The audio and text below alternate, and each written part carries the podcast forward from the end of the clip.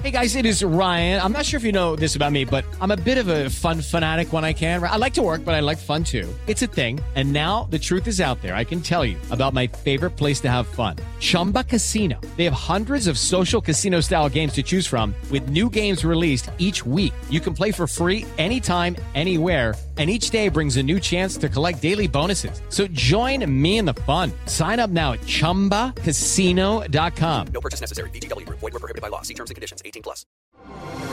Así sucede con Carlos Martín Huerta Macías. En este podcast recibirás la información más relevante.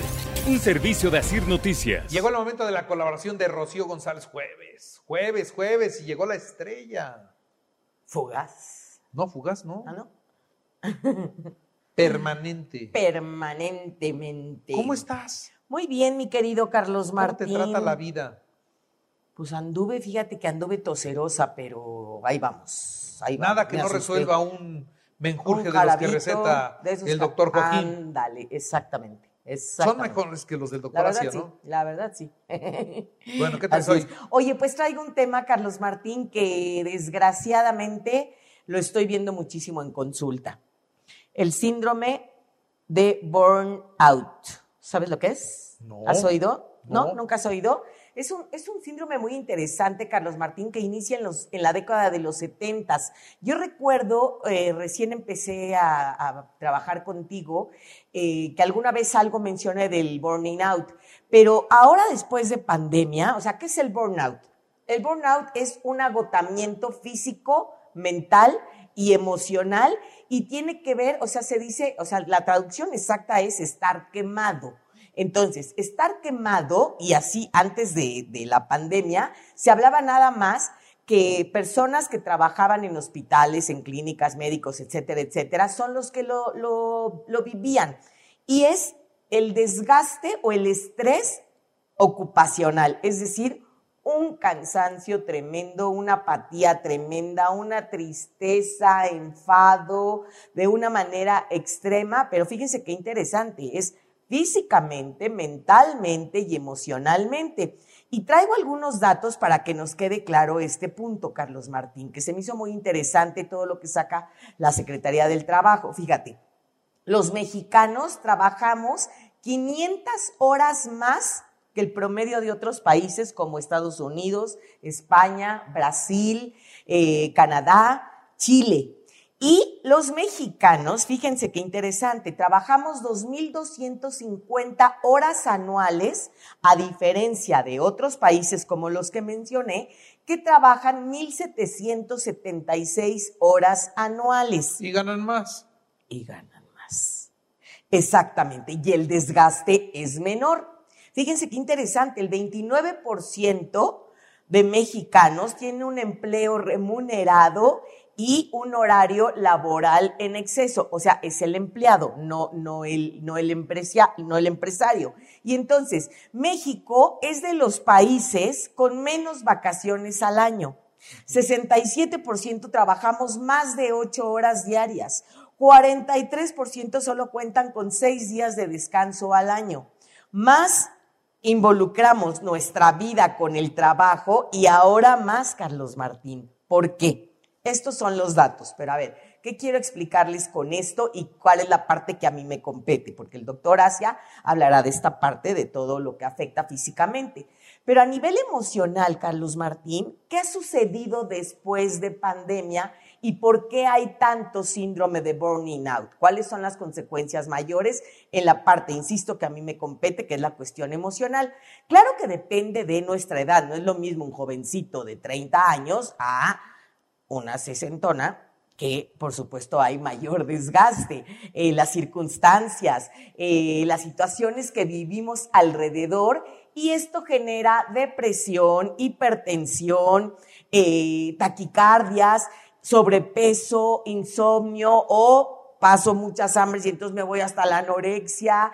Es decir, hay muchísimos trastornos de sueño, trastornos de alimentación, trastornos de ansiedad y todo esto hace ahora, después de, la pandemia, que haya, fíjense, en la parte emocional, insisto, que es la que me compete, haya un pánico tremendo a perder el trabajo.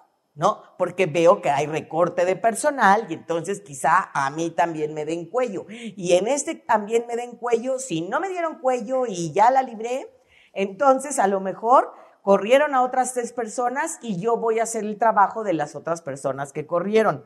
Me van a pagar menos. Entonces, por lo mismo, aumenta el estrés, aumenta la ansiedad. Hay unos cambios tremendos y drásticos de nuestra rutina. ¿Por qué? ¿Qué hacemos ahora, Carlos Martín? Y no dudo que tú lo hagas conociéndote tan chambeadorcito que eres, que nos vamos a casa y con el aparato, con la computadora, etcétera, etcétera, nunca me desconecto. Seguimos trabajando constante, constante, constantemente.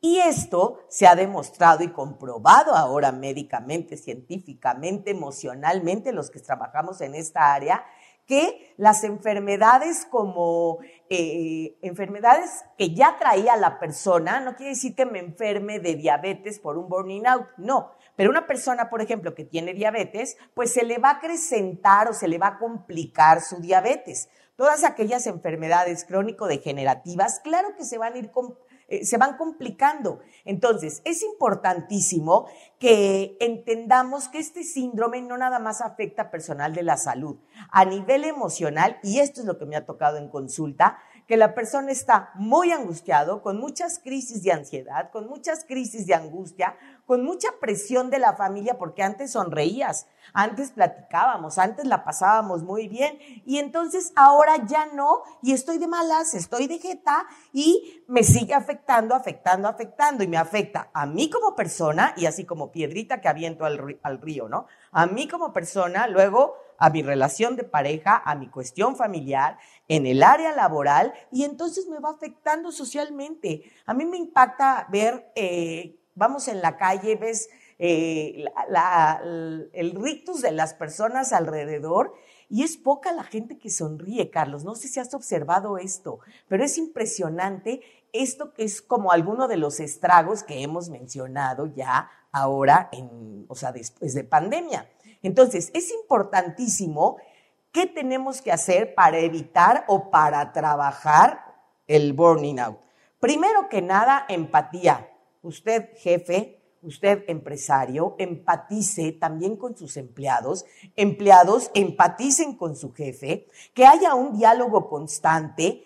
Hagamos, como siempre se dice, y en verdad más en este tema, mucho ejercicio, tomar mucha agua, dormir bien, eh, comer bien llevarse bien con los compañeros de trabajo, que haya un ambiente cordial. El celular, por favor, yo sé que esto es repetitivo, pero más en una situación de tantísimo estrés que estamos viviendo, el celular fuera de la recámara, actividades con la familia y vivan, por favor, este derecho a la desconexión, Carlos Martín. En verdad, esta cuestión que ya todas las juntas las tenemos vía teléfono, vía computadora, no me desconecto en ningún momento. Entonces, de verdad, esto se da muchísimo en los mexicanos, más que en otros países, que no me puedo desconectar y entonces trabajo 24, 7 todo el tiempo. Y esto genera mayor conflicto. Muy bien, Rocío. ¿Ok? Yo cuando salgo de vacaciones y regreso vengo mucho más productivo. Claro, exactamente. Este es otro punto bien importante. Aprovechemos esto que decía yo en un principio, el tiempo de vacaciones, pero de veras de vacaciones, no, me llevo chamba ¿no? A, la vacación, pues a qué hora descanso. De verdad, el cuerpo nos lo exige. Yo sé que podemos, que la hacemos muy bien, que somos muy fregonométricos. Aguas, aguas, aguas con esta parte. Muy bien. Rocío, qué gusto. Igualmente, igualmente, mi Carlos Martín. Así sucede con Carlos Martín Huerta Macías. La información más relevante, ahora en podcast. Sigue disfrutando de iHeartRadio.